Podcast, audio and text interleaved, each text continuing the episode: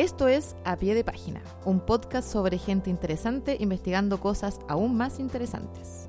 Eh, Hola.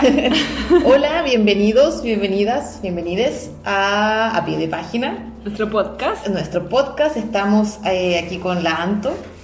Y la Nicole. Hola. Y una invitada. Sí, hoy es nuestra primera entrevista en este podcast. Estamos muy contentas de recibir, les voy a presentar al tiro, ahí tengo mi torpedo acá, a, eh, nos acompaña hoy día Jennifer Celis, la Jenny. Eh, estoy muy contenta de presentarla porque es mi compañera, colega en el de trabajo. Eh, primero ella es mujer, feminista, es psicóloga educacional de profesión, pertenece a una organización feminista y en la actualidad se organiza en el territorio, vamos a hablar harto de eso, acá en Ñuñoa, estamos en su casa, así que gracias por recibirnos. De nada. Eh, en Villa Olímpica y acá en la Villa Cruz Gana, estamos ahora en la Villa Cruz Gana. Y eh, actualmente trabaja en el programa PASE de la Universidad Católica Silva Enríquez. Que es la pega de Nicole, básicamente. Sí, yo también trabajo ahí, así que por eso nos conocemos y, mm, y bueno, también por eso es que tenemos ahora esta posibilidad de entrevistarte. Muchas gracias por recibirnos y por Gracias por estar aquí, Jenny. Gracias a ustedes por la invitación. Eh, es raro esto, ¿no? Como de, No, como muy es formal, hablando de los saberes y lo que uno piensa y reflexiona más allá de la reunión y de los encuentros que tiene. Así que gracias por la invitación. Oye, eh, eh, bueno, estas semanas han sido súper intensas, como para ir introduciendo el tema.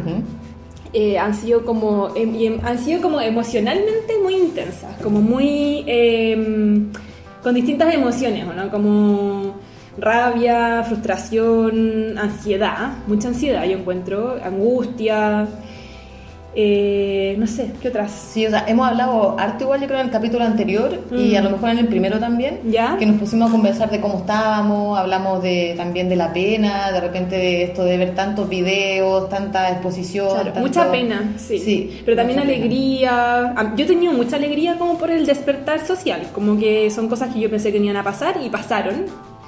Bueno, y en ese contexto como de movilizaciones y, y diversas emociones, eh, hemos visto con la Nicole que mm, han aparecido hartas cosas como en redes sociales con respecto como a cómo controlar y manejar como la ansiedad, o sea, las emociones. Pero nos, nos fijamos, como- que es algo que estábamos hablando antes con las chiquillas, que eran como mm, que es una, una manera como de gestionar las emociones igual medio individualista. ¿Cachai? Sí, en el concuerdo. sentido de que es como, eh, como haz yoga en tu casa, relájate, eh. Evade. evade, Distánciate. Distánciate del agua, que por un lado está bien, porque también hay mucha gente que se le han como eh, activado ataques de pánico y, y como mucho estrés, ¿cachai? Pero también es una manera, claro, como de evadir un poco lo que está pasando en las periferias, en, la, en Plaza Italia, en la ciudad en general, en las ciudades de Chile, a través de esta manera, como de decir como, sí, como eh, amor propio, ¿cachai? Que está bien, y relájate en tu casita, en tu cama. ¿cachai?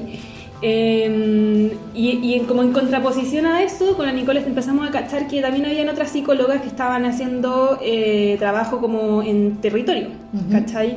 Em, a veces en periferia o en espacios donde la agresividad del Estado policial ha sido fuerte y es una wea que en verdad, al menos yo no conozco, ¿cachai? Yo igual vivo en un barrio súper privilegiado y si bien viví situaciones de eh, violencia a los- a afuera de mi casa, ¿Por qué dónde vives? en... no voy a decir mi... No ¿Cuál es tu dirección? El sapeo, Está es importante, cuidarnos del sapeo también ya. claro, claro. Mm. No, vivo como en Metro Inés de Suárez, donde Ya. igual está la plaza pero de Valdivia. Y ahí se han hecho cabildos también, Claro. o sea, se están organizando harto. Fuimos un cabildo la otra vez, un Sí. sábado también, de, conversamos con los vecinos, las vecinas. Y hay organización también ahí. Y para cuando había toque de queda, no- como que se, se organizaba la gente en la plaza de Valdivia y pasaba esta weá como que intentaban como, eh, como ir en contra del toque de queda. Entonces la weá era a las 7 y estaban hasta las 8 y media, llegaban los pacos y los pacos nos dispersaban y se llenaba todo de lacrimógena. Bueno, pero en fin, en fin.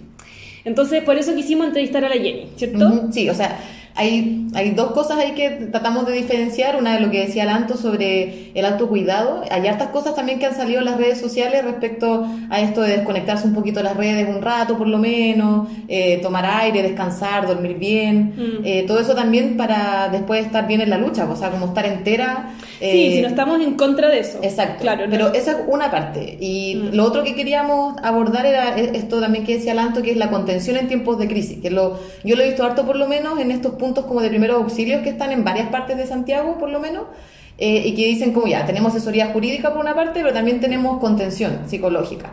Y eso es un poco también lo que queremos abordar contigo. Y en el... eh, Entonces hay asesoría jurídica, hay además como contención física, como Primero, claro, primero auxilio. físico y además primero auxilio psicológico. Claro, y ese es una de, la- de, la- de los primeros temas que queremos tocar contigo, porque en el pase también ahora hemos empezado a hablar de esto del PAPS, los primeros auxilios psicológicos, y ahí está nuestra, eh, nuestra amiga para contarnos más en detalle qué significa PAPS, qué, son, qué es esto de los primeros auxilios psicológicos y cómo interviene también ahora en terreno en este contexto en el que está. Perfecto. Claro, ese es como el contexto de toda esta situación. Ok, entonces partimos por, por PAPS. Ya, pues. Eh, en realidad no sé qué tan detallado se quiere como conocer la técnica, No. pero me, me interesa como hablarlo muy en términos generales, quizás cómo lo hemos utilizado, quizás de qué contexto proviene, tremendamente importante saber de qué contexto proviene una técnica. Bacán. Y compartir un par de reflexiones que en realidad se basan o se sustentan como en la experiencia de aplicar PAPS en, eh, en el ámbito laboral, que sería el PASE, y también cómo se ve o se vincula con el territorio principalmente. ¿Les parece? Sí, obvio. Ya. Para recordar siempre que el PASE es esta institución donde trabajan las chiquillas que ayuda a los niños a entrar a la universidad sin dar la PSU. Claro, el PASE es el programa de acompañamiento y acceso efectivo Sí. a la educación superior. Y Es probablemente una- vamos a hablar harto de eso. Claro, y es esta vía alternativa a la PSU que se abrió el 2014 y que es una reforma, una política pública ya ahora más instalada, menos mal. Esperemos que sigan los fondos para eso. exitosa. Esperemos, ha tenido buenos resultados Sí. y la idea es eh, trabajar justamente con liceos municipales para ayudarlos a empezar la educación superior. Y ahí trabaja la Nicole y la Jenny. Claro, yo de hecho trabajo a diferencia de, de la Nico que trabaja más bien como en, en- con enseñanza media que ingresa, nosotros trabajamos en la parte donde yo estoy, que es AES, que es una subparte, directamente ya en el acompañamiento, que también abre otro tipo de cuestionamiento, porque por una parte está el acceso, que bien como valorado en términos como de, de programa más que quizás de política pública en términos de pase, pero también está el tema de que cuando entras o permites que sujetas, sujetos que no cumplen el perfil universitario estén en la universidad y ahí se gatilla una cantidad de procesos impresionantes de los cuales nosotros mayoría ah, intentamos acompañar. Ya. O sea, la universidad no está en ningún caso diseñada para ello y cuando ellos Ah, ingresan sí, nos topamos sí, efectivamente con, con ese cruce donde no cuadra el triángulo con el círculo finalmente. Eso, bueno, el PAPS, a grandes rasgos. ¿Qué es el Eh, PAPS? Ya, el PAPS es una técnica de intervención eh, bien conocida en realidad, como en, justamente como ustedes lo, lo mencionaron al inicio, en situaciones de crisis, Ah, ya, perfecto. y proviene un poco también de ese conocimiento de atención inmediata. Podríamos decir que el símil claramente son los primeros auxilios médicos, Mm. en el sentido de que tenemos una situación de emergencia donde hay una persona que está afectada, probablemente con mucho estrés, con mucha ansiedad por la situación en puntual, y que es abordada por una persona que no necesariamente es experta en la disciplina. Es decir, primeros auxilios médicos no necesariamente lo aplica Claro, una enfermera, un claro, médico, una sí. médica. Lo mismo con el PAPS en términos psicológicos. No es una estrategia, más bien una técnica que se aplique necesariamente por psicólogos. Y eso tiene cosas eh, buenas y malas, y eso es parte como de las reflexiones que les quiero compartir. Ah, ya, perfecto. A grandes rasgos, nosotros lo que hemos hecho en el, pa- en el, perdón, en el PASE es adoptar el modelo de la católica. Hay muchos tipos de PAPS.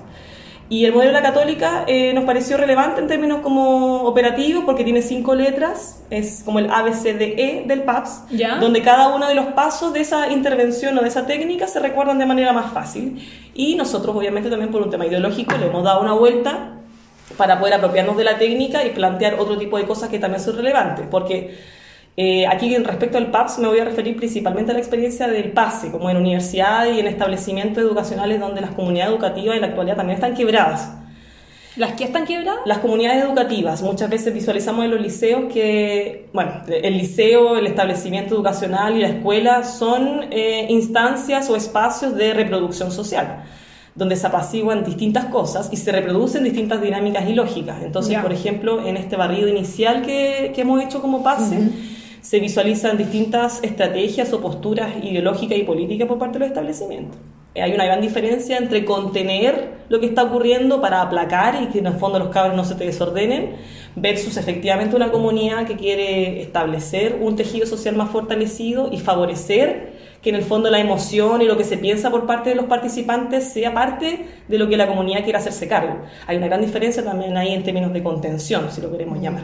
Ahí, solo para hacer un paréntesis, eh, ahora que como empezamos a evaluar todo el tema desde el 18 de octubre, todo lo que estaba pasando a nivel pase, hicimos como este barrido con los establecimientos, eh, por, en PEM, que es la parte donde trabajo yo, de, cómo estaban, cómo estaban. Y en ese cómo estaban los liceos, ahí salieron cosas eh, y necesidades de contención, ¿cachai? Hay, hay, estudiantes que han sido detenidos, detenidas, ah, eh, tenemos casos bien complejos de abordar, entonces hay, no sé, equipos docentes o también de estudiantes que han querido de tener algún tipo como de asesoría, se podría decir, como de, parte de PASE, entonces eh, empezamos a hacer como estos talleres, a talleres de proceso constituyente, de derechos humanos, y ahí también está como taller de PAPS, ¿cachai? Que es como llevar también estas técnicas a los liceos, en, este contexto que lo necesitan. ¿Y tienen como un equipo de psicólogos para eso? Eh, no. ya. no, porque igual el, el programa, eh, pero más que precario, porque en el fondo eso es lo interesante, que si bien el ah. equipo no tiene tantos psicólogas y psicólogos, la técnica no es necesariamente eh, utilizada por una psicóloga, un psicólogo o una persona vinculada al ámbito como del cuidado. Entonces, en ese sentido, abre otra oportunidad. para allá justamente es donde quería compartir algunas cosas. Entonces, bueno, retomando el tema del PAPS, en su definición como original o en, la definición de la técnica es una estrategia individual, es de abordaje individual. ¿Ya? Entonces, claro, cuando pensamos en PAPS, eh, antes de que en el fondo Chile cambiara, podríamos pensar de que el PAPS podía ser utilizado, por ejemplo, frente a un choque automovilístico, eh, post-terremoto, en un incendio, donde efectivamente la situación de estrés y de ansiedad o de crisis estalla y, y al sujeto, a la persona, en el fondo lo pone en una situación límite donde todas sus funciones emocionales, cognitivas, sociales se ven en jaque y tiene que reaccionar de una manera que no está acostumbrada. Entonces el PAPS podríamos decir que se mete, al igual como el símil del auxilio psicológico, o sea, del auxilio médico, en esa situación. Pero eso tiene cosas buenas y cosas malas. Y ahí uno empieza como a cuestionar y a reflexionar críticamente respecto de la técnica. Entonces, en base a eso, quizás compartir tres cositas. O les planteo los cinco pasos. Es relevante quizás conocer también los cinco pasos. Eh, Rápidamente. Ya, ya. Bueno, el PAPS en este modelo que, que nosotros también hemos eh, copiado de, de, la católica, tiene cinco pasos fundamentales, que el A, que es de escucha activa, que principalmente marca la diferencia entre el oír versus el escuchar. El ejemplo más claro es cuando una profesora o profesor le dice al estudiante, tú solamente estás como oyendo, así como te entra por una oreja, te sale por la otra. En el fondo la escucha activa es efectivamente escuchar lo que el otro te está planteando desde un relato, desde una posición, desde un lugar bien situado y lo que te está ocurriendo mientras tú me relatas. En ese sentido, la escucha activa implica necesariamente que el protagonista es la persona que habla, pero el que te está escuchando tiene una posición de acompañamiento y de relevancia, de responsabilidad mucho mayor que el simplemente el oír. Ese es el A. El B, no coincide la letra B corta, B larga, pero es ventilación. Es que el sujeto que ha pasado, la persona que ha pasado por una situación traumática, eh, claramente está desconectada. Entonces, en la ventilación un poco a través de técnicas de respiración, ya sea ah, respirando tres veces o, colocando los pies en la tierra, eh, sentándose correctamente. Amo esa técnica, la amo. Onda, quiero un taller de PAPS ahora. sí, pero yo siento que he aplicado mil veces como respirar. Como cuando estoy con mucha ansiedad, es como respira, contén, suelta. Y bueno, me calmo en un minuto. Como ser consciente de la respiración Ser consciente de tu respiración. En yoga se hace Ser consciente del mundo. Sí, de hecho, ventilación en términos de respiración es utilizada por la yoga y por, bueno, por, otra, por otras líneas que tienen que ver con tomar conciencia en el aquí y en el ahora, en términos bien, bien generales. Es ya te, sucedió algo, pero efectivamente tomamos conciencia de que te he sacado de ese lugar, que estamos en un contexto distinto para poder mitigar un poco el estrés, que esa es como la definición también del PAPS.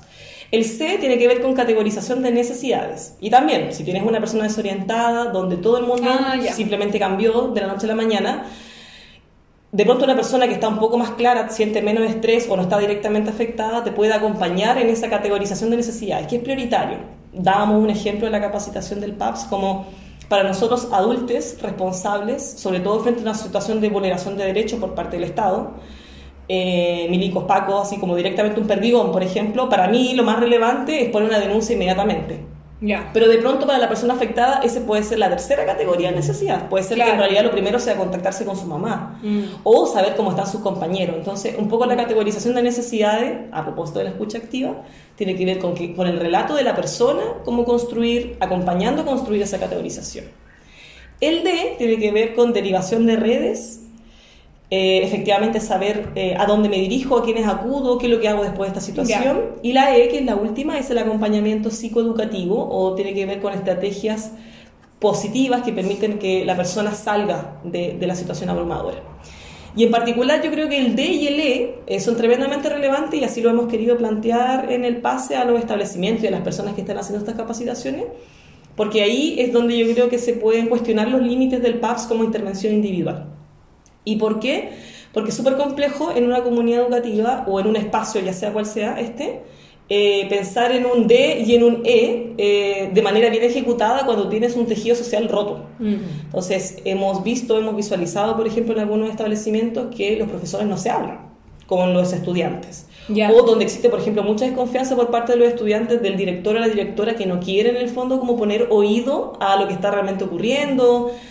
Eh, yo creo que el ejemplo más claro, si bien se ve atractivo en términos de, de, de irrumpir el espacio, como romper una reja para abandonar un liceo, lo que uno también podría leer a la base de eso es por qué un estudiante, un grupo de estudiantes tiene que romper una reja, como qué pasa en su comunidad educativa No, y... para que ellos tengan que romper una reja y no sea un, un elemento consensuado dentro de una comunidad, por ejemplo. No, y ayer salió eh, libre un cabro que estuvo un mes en, en, em, preso y las personas que lo habían acusado había sido ponte tú, el alcalde de Santiago Centro, los pacos y la directora de su colegio, de su liceo, weón. La directora. Bueno, lo que pasó en el Liceo 7, creo que fue la directora la que llamó a los pacos para que fueran al liceo. Y los pacos entraron, Claro, quedó la embarrada, pero esta heridas. Acusó a un niño de, de- de un delito para que lo metieran preso, ¿cachai? O sea, como, ¿qué le está pasando? Es un niño. Tenía 16 años, ¿cachai? O sea, 17. eso se me hace mucho, como, o sea, pequeño, pequeño desliz, pero se me hace mucho a lo del aula segura. Sí, ¿Cachai? Esta ley que criminalización y que está y criminalización al estudiante, porque se supone que en, la, en lo original, o sea, en, en la palabra, esta ley de aula segura se supone que es para cualquier miembro de la comunidad educativa, como que vulnero, que provoque desorden, bla, bla, pero está centrado solamente en los estudiantes. o sea, no está en, en, la- en el equipo directivo ni nada, o sea, está centrado en el estudiante y ese es el, el problema, porque lo criminalizan. Sí, de hecho el caso concreto de, es del Liceo 7, claro, nosotros deberíamos haber aplicado lo asegura para la directora. Claro, pero no se habla desde eso. Claro. Claro, Sí. Bueno, entonces, a propósito de, por un lado hay que distinguir entonces que la técnica tiene su origen y tiene un planteamiento claro en términos de atención individual, pero en particular nosotros le hemos dado la vuelta y hemos intentado, a propósito del D y el E, eh, reflexionar más críticamente respecto de cómo se utiliza. Entonces, cuando llega una solicitud, por ejemplo, un establecimiento donde solo quiere aplicar PAPS y no se quiere meter en el ámbito de los derechos humanos o de contención emocional, Ya. uno también ahí eh, puede poner de inmediato el acento o cuestionarse cómo está la comunidad entendiendo lo que está ocurriendo. Entonces, por ejemplo, también hemos sido bien claros desde el inicio de decir PAPS no nos sirve como una técnica para manosear e intentar resolver todo. O sea, hemos planteado también algunas veces de que el PAPS es una técnica que se aprende, se capacita, pero después de que hay un piso mínimo, o sea, si hay un conjunto, un conjunto de personas que ni siquiera se habla, que no existe contención o redes, la verdad es que un PAPS se cae en sí mismo. No, no tiene ningún sentido, porque en particular la letra de redes implica que haya alguien a quien tú puedas acudir. O sea, de qué estamos hablando cuando pensamos Claro. en un PAPS en un contexto como ese. Claro. Ese es un, un- un tema que yo creo que es relevante y que se ha leído, yo creo, adecuadamente así por parte de- del programa, Ya. en el sentido de que ha ido acompañada de otras cosas, como un momento cero. Establecer un momento cero donde en realidad nos cuestionamos qué tanto nos importa en realidad la atención psicológica o el bienestar emocional de las personas que están insertos en ese espacio.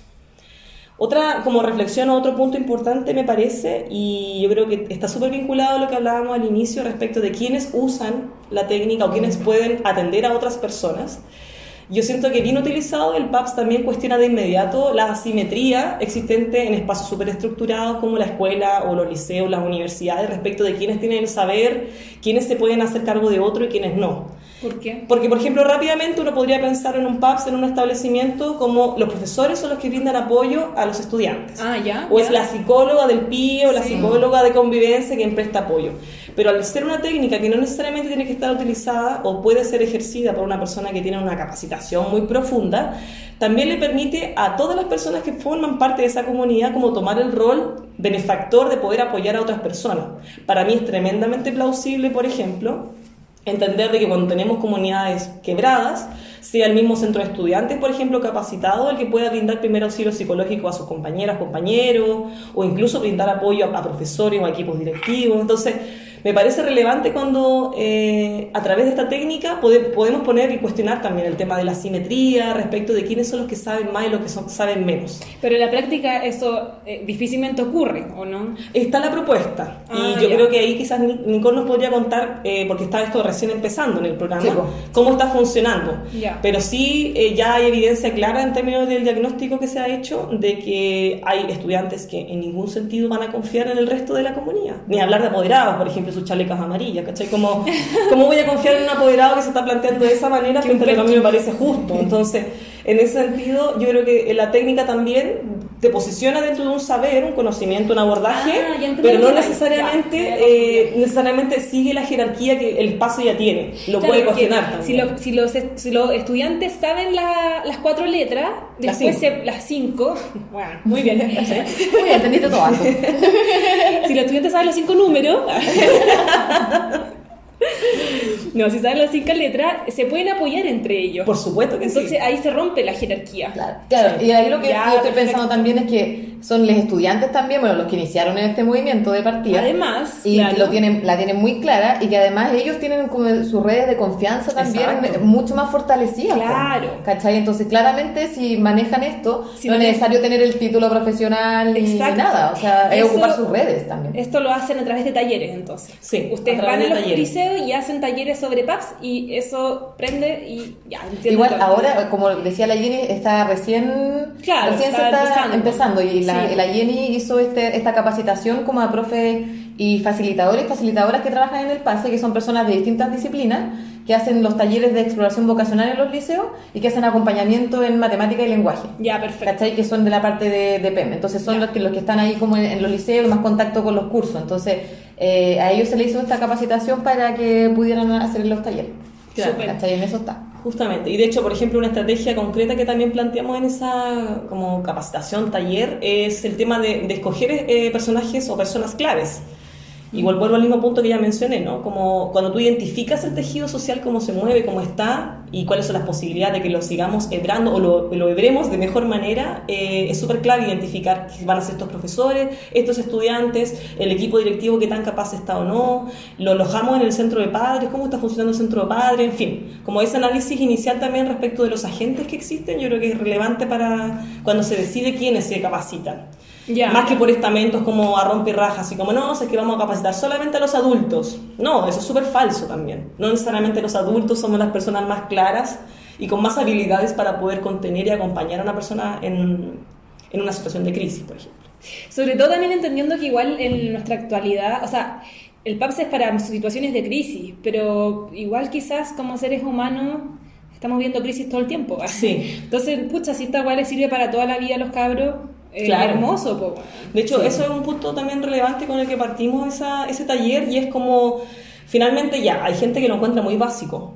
De hecho, si me preguntas a mí, para mí PAPS es relativamente básico, es parte como de, del quehacer, ¿no? Pero en realidad no es tan básico. Y eso también nos pone en cuestionamiento otras ah, cosas, porque ya son cinco pasos, que bacán que lo ordenen, que le pongan nombrecito, pero hay gente que vive así, que convive así, que se relaciona de esa manera, como apoyando y acompañando, escuchando a la que la otro, el otro siente. Pero para gente que no, que está totalmente cindido muchas veces de su lugar de trabajo, su lugar social, de hacer este acompañamiento con otras y otros que lo necesiten. Mm. Entonces un poco también el PAPS dándole una vuelta, porque creo que no es propio de la técnica, es como siempre dándole la vuelta. Eh, es una invitación un poco a, reconectarnos con lo humano, ¿no? ¿Qué, es ser ser humano? Y, como sé que te hago la invitación, quizás a través de cinco pasos, eh, o dejemos los cinco pasos de lado y cuestionémonos qué es ser humana, ser humano, y volvamos quizás a restituir y a, alimentar lo que en algún momento fue o fueron nuestras relaciones sociales, nuestro mm. tejido social, que era mucho más rico que lo que tenemos en la actualidad. Entonces, en esa invitación cuestionamos la técnica, cuestionamos los roles, la simetría, pero también nos cuestionamos, nos vemos interpelados respecto de quiénes somos, cómo nos queremos relacionar, qué sociedad cuál es la forma que queremos vivir. Claro. Es como una buena pregunta para justamente que se está discutiendo ahora. A mí todo el rato me ha dado vuelta la, la palabra empatía, como que lo que he pensado Sí, todo el rato es igual. empatía, empatía, y como un valor social que claramente es muy difícil de cultivar en estos tiempos. Es difícil. requiere mucho, mucha empatía todo esto, la Sí. escucha, todo eso. Pero al mismo tiempo eh, pasa que, que esta situación de crisis la que estamos viviendo, eh, siento que también ha generado como situaciones de empatía, ¿cachai? De escuchar al otro, ahora en la calle uno conversa más con otras personas, eh, como que hay más diálogo, hay más conversaciones. En la primera línea, como se dice ahora, hay un millón de historias como de solidaridad. De hecho, yo estoy dibujando ahora historias de solidaridad y son muchas, ¿cachai? Y Sí. son muy bonitas, ¿cachai? Como de muy emocionantes, muy, muy emocionantes. Y mm, qué más iba a decir, sí, pues como eh, lo que hablábamos en los capítulos anteriores es como en el fondo el tejido social en Chile se rompió a través de la dictadura y eso también probablemente nos dejó súper individualizados, ¿cachai? o sea, probablemente fue así, nos dejó muy individualizados. Entonces, creo que también se conecta con eso que estamos hablando en el fondo, como tejido social roto, eh, individualismo, crisis, eh, nos sentimos todos solos, deprimidos, después viene esta weá y nos volvimos a sentir como unidos y en compañía, pero igual necesitamos como el PAPS. Sí, Y como, como volvemos a, a reconfigurar esos lazos. Sí, como Sí. a rebra. Sí. exacto. Y bueno, el, el PAPS, para no como seguir indagando en esa línea, yo creo que es importante y se vincula también a otro elemento que ustedes mencionaron al principio. Yo creo que eh, la psicología o lo médico eh, también aparece en situaciones de crisis de manera muy fuerte. Pareciera así como, uy, esto es tremendamente relevante. Yo no sé si alguna vez el PAPS se tuvo dentro de su itinerario hacer talleres de esto Eh. a- antes de la crisis. De hecho, Claro. no. Entonces, De claro, en situaciones de crisis, en este tipo de contexto, uno dice, uy, esto era relevante en realidad, ¿ah? como para relacionarnos, para vincularnos de otra manera.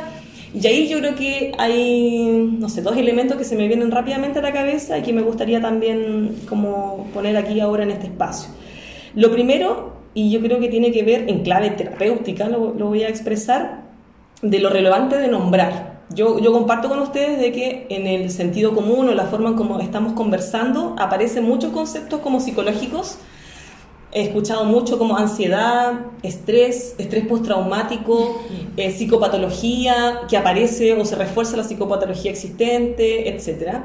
Y, y de pronto cuando yo lo escucho como en, el, en el, como en la conversación más cotidiana, es como, oye, qué increíble cómo teníamos todos, todas, tanto como conocimiento y saber respecto de la disciplina. Pero eso también tiene una doble vuelta y, y yo creo que eso es relevante. Yo creo que en, en clave terapéutica muchas veces no nombramos lo que ocurre.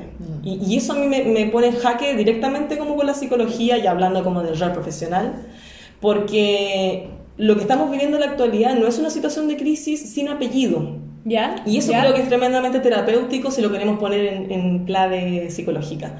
Porque podemos incluso darnos cuenta de lo que hemos hablado aquí, estos 10 minutos que llevamos de este podcast, o lo que se habla normalmente como en, en las conversaciones cotidianas. Llevamos dos horas. Ah, te Ah. ¿Qué? Y hablamos de situación de crisis, hablamos de emergencia, la psicología de la emergencia, de lo necesario que es hacernos cargo de nuestros síntomas, nuestras emociones. Pero yo creo que un elemento terapéutico cero, que de lo que hay que hablar y que tiene que acompañar necesariamente a situación de crisis, es poder nombrar lo que está ocurriendo. Entonces, por ejemplo, ¿Y ¿Cómo lo nombras? Sí, es tremendamente difícil. De hecho, O yo sea- en la actualidad, si hoy día, como mi reflexión más fuerte es como la, la dificultad que tenemos en el lenguaje disciplinar o en las órbitas en las cuales nos relacionamos para mencionar las cosas. Mm. Y aquí dos puntos importantes. Lo primero es que la situación actual de crisis no es la situación actual de crisis paradigmática que uno entiende desde la psicología de emergencia tradicional respecto de un incendio, de un terremoto. Bueno, no me quiero ir por la línea del desastre natural versus el socio-natural, que es otra cosa. Pero sí es tremendamente relevante entender de que la situación de crisis en la actualidad, para mí, tiene que ver con un cambio social y político tremendamente claro que se instala en dictadura desde el 73 Ah, y que se ha conformado y en la actualidad sigue existiendo a través de un terrorismo de Estado. Entonces, cuando hablamos de situación de crisis, yo siento que se saca como de este contexto real donde la gente no sufre una situación de crisis porque no tuvo control de ella. Es como, no, estamos en situación de crisis, es distinto decir una situación de crisis cuando estamos post un incendio, Ya. donde efectivamente hubo alguna gente que lo generó, pero no estuvo causado, versus la situación de crisis actual que responde a una movilización, a un malestar y a una demanda específica por parte del pueblo. Entonces, la situación de crisis necesariamente, para que sea terapéutica, para que sea real, yo creo que tiene que ser nombrada con ese apellido, tiene que ser entendida de esa manera, no puede ser entendida como si nosotros no tuviéramos incidencia en ese malestar y en esa crisis social. No sé si me explico. O sea, yo pienso como en esto de... de- O sea, yo pienso a lo mejor como el, comparándolo con un incendio, con un terremoto, como un hecho puntual que desencadena una crisis versus como un proceso histórico a largo plazo que ha traído también ciertas consecuencias, ¿cachai? Entonces no es como, no es una crisis como, o esto como del estallido, algo que explotó por, eh, por una cosa puntual, eso es lo, que, lo único que, que como que lo interpreto, no es algo puntual, sino que es por un contexto que hemos venido arrastrando hace más de 30 años, ¿cachai? Pero eso es interesante dictadura. porque la, la, la sociedad lo leyó al tiro así, po. como que al tiro la lectura fue, no son 30 pesos, son 30 años. Sí, pero también hay doble juego ahí, y ahí nos metemos de inmediato también con los medios de comunicación y particularmente con el gobierno. O sea, la lectura de no nombrar y de no identificar causas, orígenes y consecuencias es parte de una política directa respecto de la intervención en términos de subjetividad y política. O sea, no nombrar es la mejor acción respecto de negar lo que ocurre. ¿Y qué es lo que no Entonces, se nombra en este caso? Por ejemplo, cuando hablamos nosotros en lo cotidiano de situación de crisis, Ya. cuando no se acompaña del contexto, cuando no se explicita de que hay una crisis social y política por una demanda, no es una situación de, de crisis natural o normal que vivimos en otros contextos. El contexto es súper específico y a mí me encantaría en la actualidad tener como el lenguaje más preciso para decir, mira, nosotros lo nombramos de esta manera. Yo creo que ese lenguaje va a surgir del territorio y yo creo que eso está ocurriendo. Quizás un día podríamos hacer el, pop- el podcast 2 de esta conversación y decir, mira, en tres meses después o ahora en el territorio Ah, lo obvio. llamamos de esta manera. Ya, Pero lo que sí leo y leemos es que cuando hablamos de psicología vinculada a la situación de emergencia, si no la queremos psicopatologizar, es decir, llevarla a un terreno solo individual, donde el problema es individual, porque la ansiedad, la angustia, el temor, parecieran que son condiciones individuales. Pero cuando hacemos la lectura del origen, de la causa, de por qué ocurre, necesariamente nos vinculamos a lo social. Entonces la psicopatología tradicional de la psicología queda chica, queda corta, no explica lo que nos está ocurriendo. Porque tu pena, mi pena, la tuya se conectan por algo que nosotros estamos incidiendo y actuando. O sea, yo no soy responsable de la represión del Estado, pero yo estoy recibiendo una represión del Estado a propósito de la consecuencia de mi agencia no de un desastre o no de algo que yo no pude controlar. Y yo creo que eso marca la diferencia en términos de crisis entendida desde el sentido más tradicional por el lado de la salud versus lo que está ocurriendo en la actualidad. Ya. Es algo humano, social. Mm. Pero yo siento que igual se nombra, o sea, como en parte. Sí, o sea, ¿qué, qué, cosa estás pensando cuando me dices se nombra, por ejemplo? Como que me confunde pensar qué es lo que no se nombra, ¿cachai? Porque siento que, que nosotros como sociedad y como mm, quizás como los movilizados, los movilizades, eh, si están nombrando las causas, ¿cachai? Si están nombrando como, Ah, como con nombre y apellido, como eh, llevamos 30 años precarizados, llevamos 30 años donde nos han robado todo, donde han pasado toda esta serie de injusticias, ¿cachai? El gobierno tiene la culpa, se nombra como al culpable de alguna forma. Sí, entonces puede ser que quizá yo estoy leyendo más eh, el lenguaje utilizado desde el gobierno, Ah, desde las ya, instituciones perfecto, ya, y como desde lo que en el fondo delimita la agenda social eh, para la semana.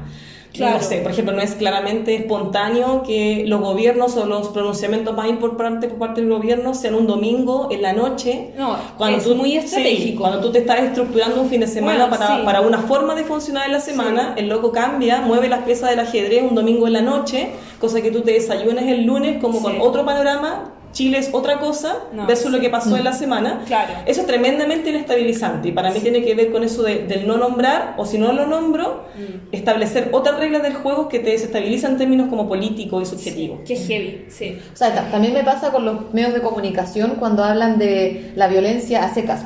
Como de Claro, ¿cachai? como ahí- cosas ahí no violentas se en las nombra, calles. ahí no se claro, nombra. ahí no se nombra el apellido de la No, violencia. se dice no- como violencia, una cosa muy general. Exacto, desórdenes, el Sí. lumpen, todas estas palabras que Venga han de ocupado. donde venga. Exactamente, condenar la violencia venga de donde venga, Claro. no sé qué, entonces no se hace la diferencia entre violencia política, violencia estatal, ¿cachai? Violencia callejera, no Sí. sé, pero son distintos tipos de violencia que, que podrían explicar mucho mejor lo que está pasando afuera y no solamente decir como hay un grupo ahí minoritario que está provocando desórdenes versus la marcha pacífica, que es bla bla bla el discurso que siempre escuchamos en la tele. Claro. Ahí no tiene no tiene apellido, no tiene análisis más profundo. Sí, pues absolutamente. En ese sentido también siento que igual el como que ha sido muy como terapéutico para, el- para la sociedad en sí, este estallido social, porque después de mucho tiempo como que gritamos nuestro trauma también, nuestra herida, ¿cachai? Como... eh, este es nuestro trauma, ¿cachai? Como que nos, nos metieron, no, ya, no, nos, nos sacaron la mierda todos estos, estos 30 años, ¿cachai? O estos 40 años si queréis como agregar a la, la dictadura, ¿cachai?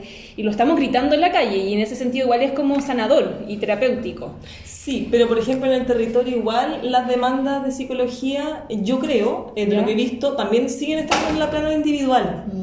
O sea, la demanda psicológica igual tiene que ver con la atención y la contención individual, eh, el mismo PAPS. Ahí donde tú dices que PAPS no debería ser solo individual. Sí, o sea, más que no solo individual, en el fondo, como es distinto abordar PAPS, eh, no sé, insisto, vuelvo al tema del choque automovilístico, cuando tú lo aplicas en esa situación de emergencia versus cuando a ti te llegaron cinco perdigones en el cuerpo. O sea, es otra naturaleza contextual y quizás no le deberíamos llamar PAPS.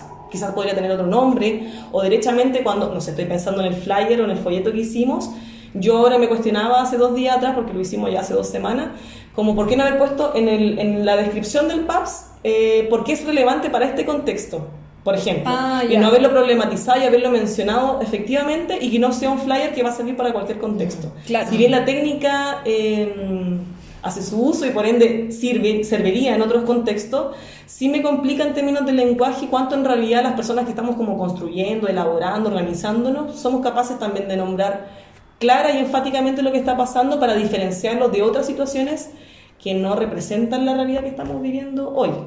O sea, efectivamente el primer auxilio eh, médico es muy distinto de los cinco perdigones versus intentar curar una herida por otra situación. Y ese, Claro. ese carácter, ese componente de terrorismo de Estado directamente Sí. Y de, de terrorismo psicológico eh, debería ser parte de esa conversación o de esa utilización cotidiana para que fuera en sí misma también más terapéutica. Claro, obvio que sí. Sí. Y bueno, y en, el mismo, en la misma línea de, de lo nombrar y lo que no, eh, también en- aparecen algunas solicitudes en términos psicológicos. Y, y ahí me gustaría, por ejemplo, relevar eh, la experiencia, yo estoy segura que ella lo diría mucho mejor que yo en esta entrevista, que es de Mariela, una compañera de la Villa Olímpica. ¿Ya? Nosotros pertenecemos a la, a la Comisión de Salud. Entonces, de partida, por ejemplo, eh, yo sé que varios territorios lo hacen así y es una tradición más bien histórica ya de que el fondo cuando hay lucha nos dividimos y nos estructuramos para funcionar de manera más eh, coordinada, pero centrándonos también en lo que somos buenos, en qué cosas podemos aportar. Y por ejemplo, acá en la Villa Olímpica, y hablando directamente de la organización, hay comisiones. Hay una como comisión de comisiones, pero también hay comisiones que abordan ciertos temas. Y por ejemplo, nosotros pertenecemos a la Comisión de Salud.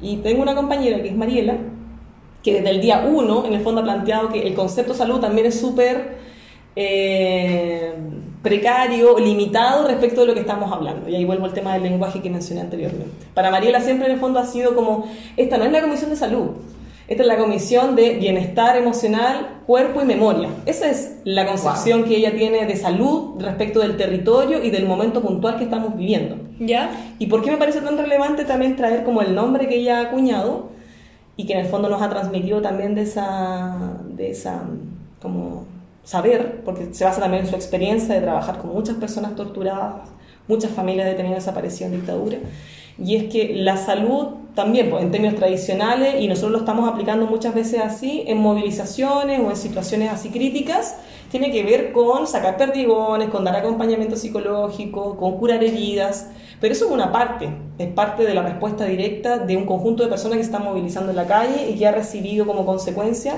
lo que el Estado nos impone. Pero fuera de ese concepto de salud, de emergencia, de contingencia propiamente tal, está la salud, podríamos decir, real, lo que está en el territorio, lo que vivenciamos todas y todos constantemente, mientras escuchamos los balazos en la noche, mientras vemos cómo los milicos pasan por nuestras calles sin impunidad, o sea, con impunidad.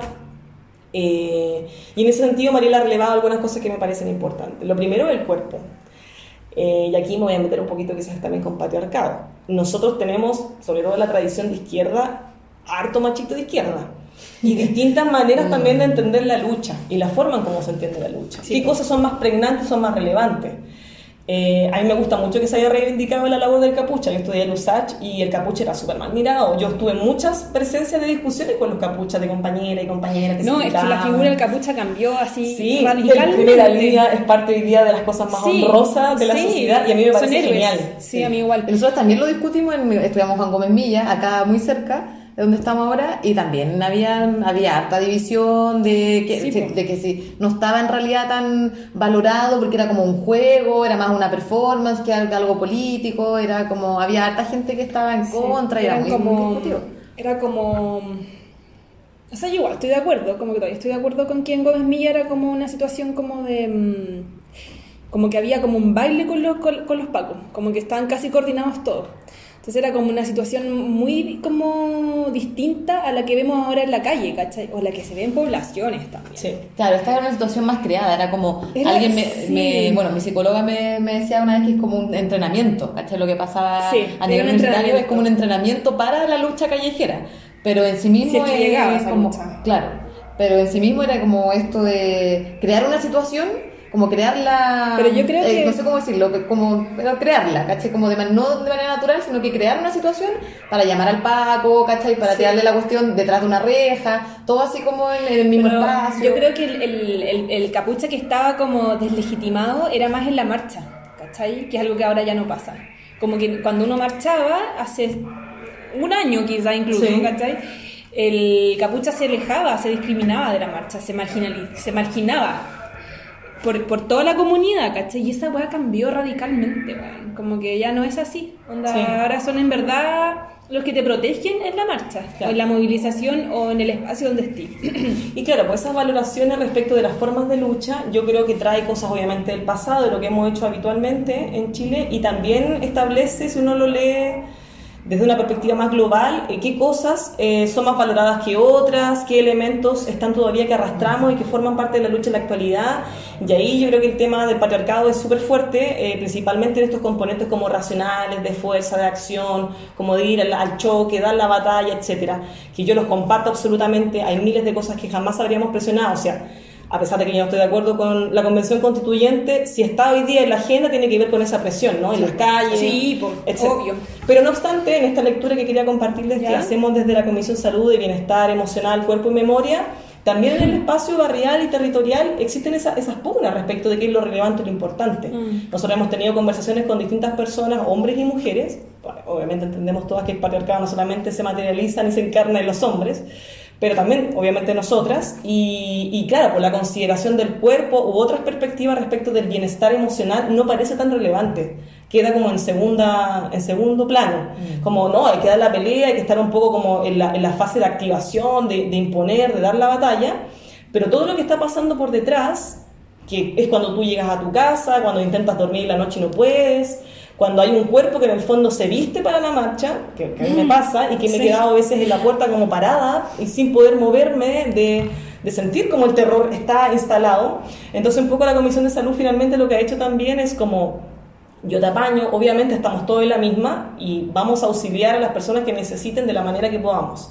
Pero también por el otro lado nos interesa ir dando algunos pisos sólidos respecto de otra lectura respecto de la salud, que no solamente tiene que ver con lo físico o con el cansancio, también tiene que ver con el cuerpo, con cómo en el cuerpo se instalan formas de relacionarse, cómo el Estado ataca directamente en términos de terrorismo al cuerpo. ¿Y cómo es eso? Yo creo que, por ejemplo, o sea, para mí la imagen más clara es, no sé, ver, por ejemplo, cómo eh, los milicos entraban a un departamento todo muy normal y sacaban a un estudiante. Mm. Eso en el fondo que si bien es viralizado a través de redes sociales, tiene una función súper específica Mm. y es una sensación de que a tu cuerpo se le transmite su imposibilidad de protegerse en un espacio sagrado que es tu hogar, que es tu casa y que de pronto de la noche a la mañana se te planta un hueón a sacarte de ahí O sea, sin no ningún hueón, tipo de abu- sin ningún tipo de papel en el fondo que lo pueda acreditar. Sí, un Entonces, monstruo, cuando hablamos de eso, de terrorismo de Estado, terrorismo psicológico, yo creo que hablamos de eso, de cómo todo ese miedo, ese terror también se instala en el cuerpo. Y Comisión Salud intenta como hacer, eh, relevar ese tipo de conocimiento o ese tipo de situaciones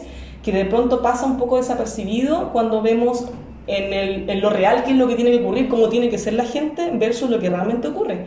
Y es que hay mucho temor, hay mucha ansiedad porque se aloja en el cuerpo. Y sumado a eso viene la variable memoria. Y ahí también hay, hay un par de, de cosas también súper relevantes en base a su experiencia, la de otras chiquillas que trabajan en esa comisión. Y es que la memoria también es un tema súper complejo. De pronto también desde la psicología uno se cuestiona cuánto uno quiere permanecer en la memoria o no. ¿Cuánto es lo que yo quiero de mi memoria traumática o de la memoria que me ha afectado en el pasado?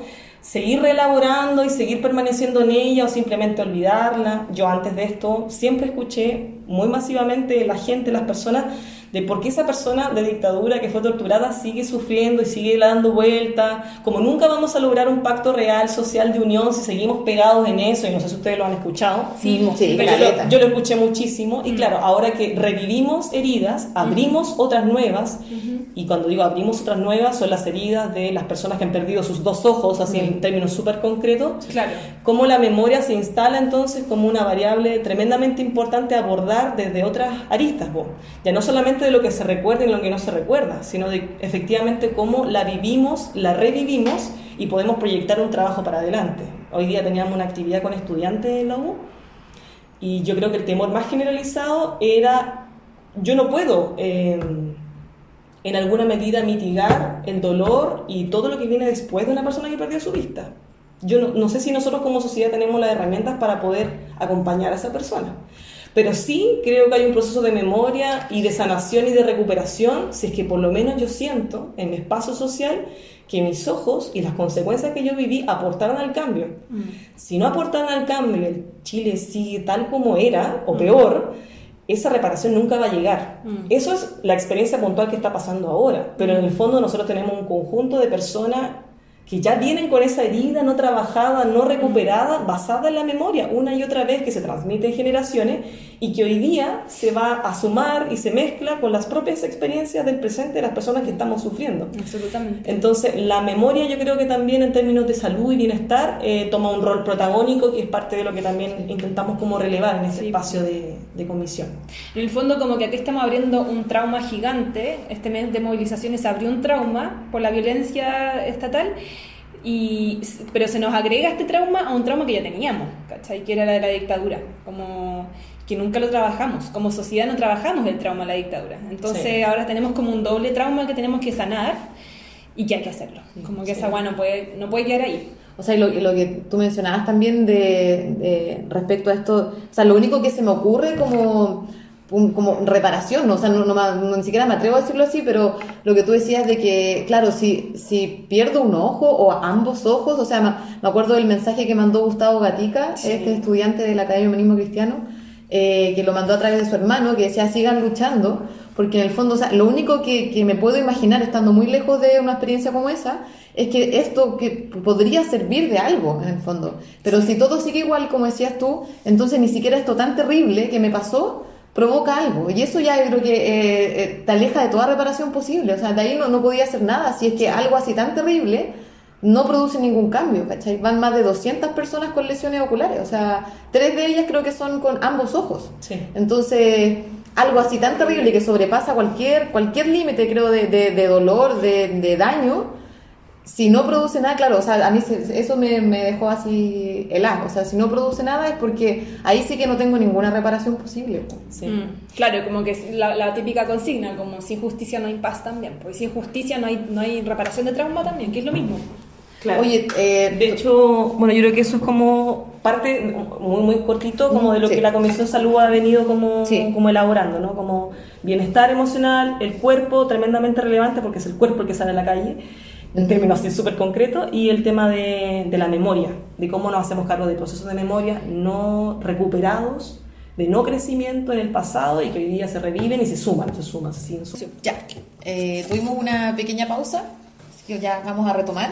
Sí, una vez más, eh, se nos, la Fran no pudo, o sea, una vez más, qué mala onda. Sí, pues, ¿pa' Mal qué- hablar. pa' qué? Sí, ¿pa' no, nada que ver. Sí, perdóname, Fran. Fran, te amo.